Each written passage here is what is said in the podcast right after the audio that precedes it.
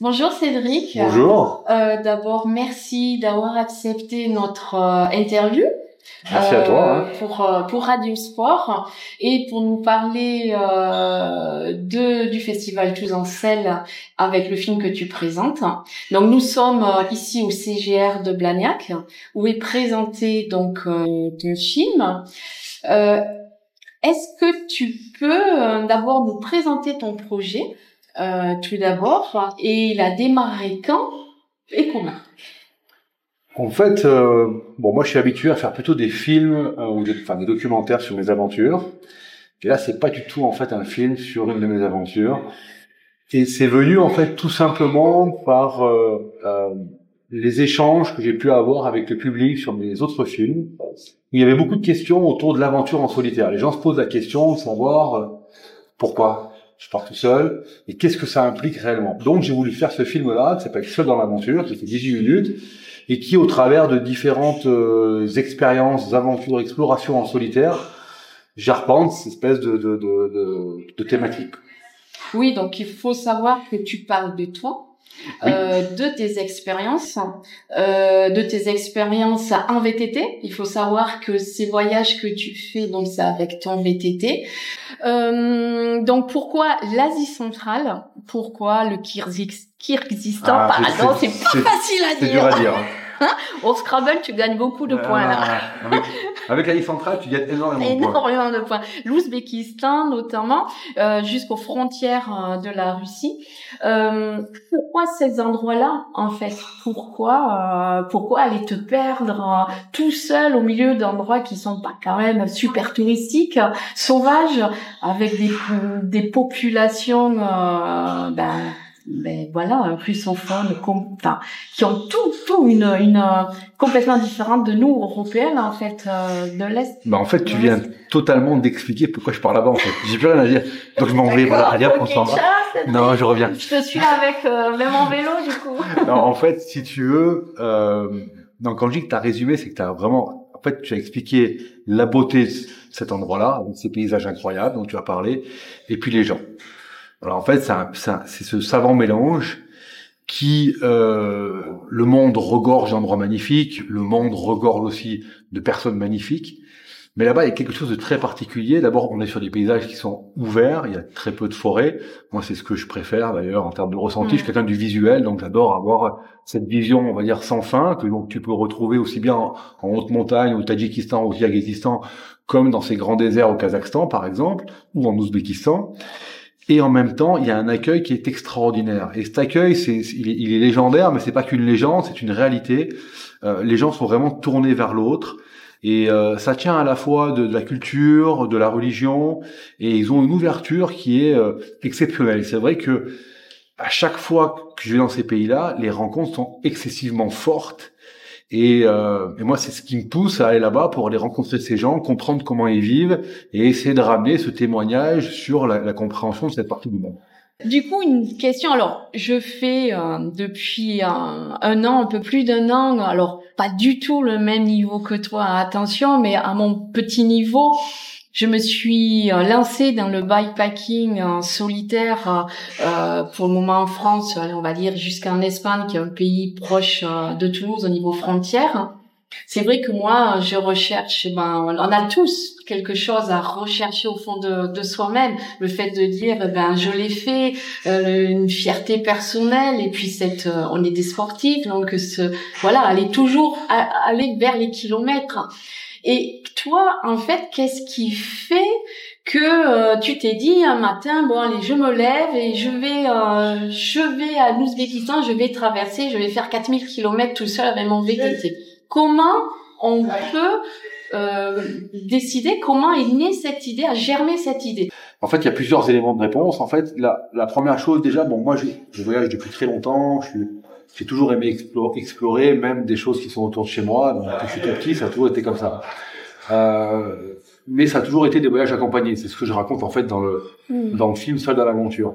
Et puis il y a eu en fait euh, cette première expérience au Kyrgyzstan euh, en 2021. Donc c'est assez récent en fait l'aventure en solitaire pour moi, notamment en Asie centrale.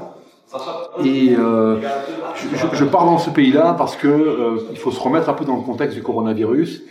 Euh, donc, donc, le Covid était, était, encore bien actif de partout et je voulais avoir une destination qui ne, ne, ne, donnait pas de contraintes sur le plan sanitaire et puis une destination qui n'était pas forcément trop loin et euh, avec des paysages de montagne parce que j'adore la montagne. Et le Kyrgyzstan est arrivé comme ça.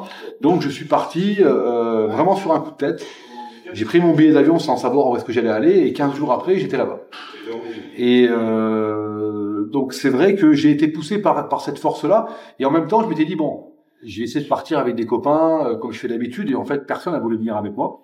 Donc je me retrouve à être euh, au Kyrgyzstan en fait en, en, solitaire. Donc euh, moi, c'est une, c'est une révélation à ce moment-là. Mmh. Euh, voilà, je, je savais pas que c'était quelque chose qui, qui me plairait. Je pensais que c'était vraiment quelque chose qui était euh, bah, que j'aurais fait de force et puis voilà, et puis j'aurais continué à refaire les choses comme avant.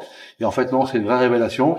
Et, euh, et donc j'ai poursuivi dans, dans, dans, ces explorations et dans ces pays-là, euh, voilà, pour les raisons que j'ai pu Au niveau physique, euh, mental, comment tu arrives à te préparer, notamment au niveau nutritionnel aussi, au niveau sommeil, logistique euh, t'es parti très rapidement, mais euh, t'avais quand même des notions, je pense, je pense, de préparation à, ces voyages-là, qui sont quand même des voyages de l'extrême pour moi, et d'ailleurs comme euh, chacun.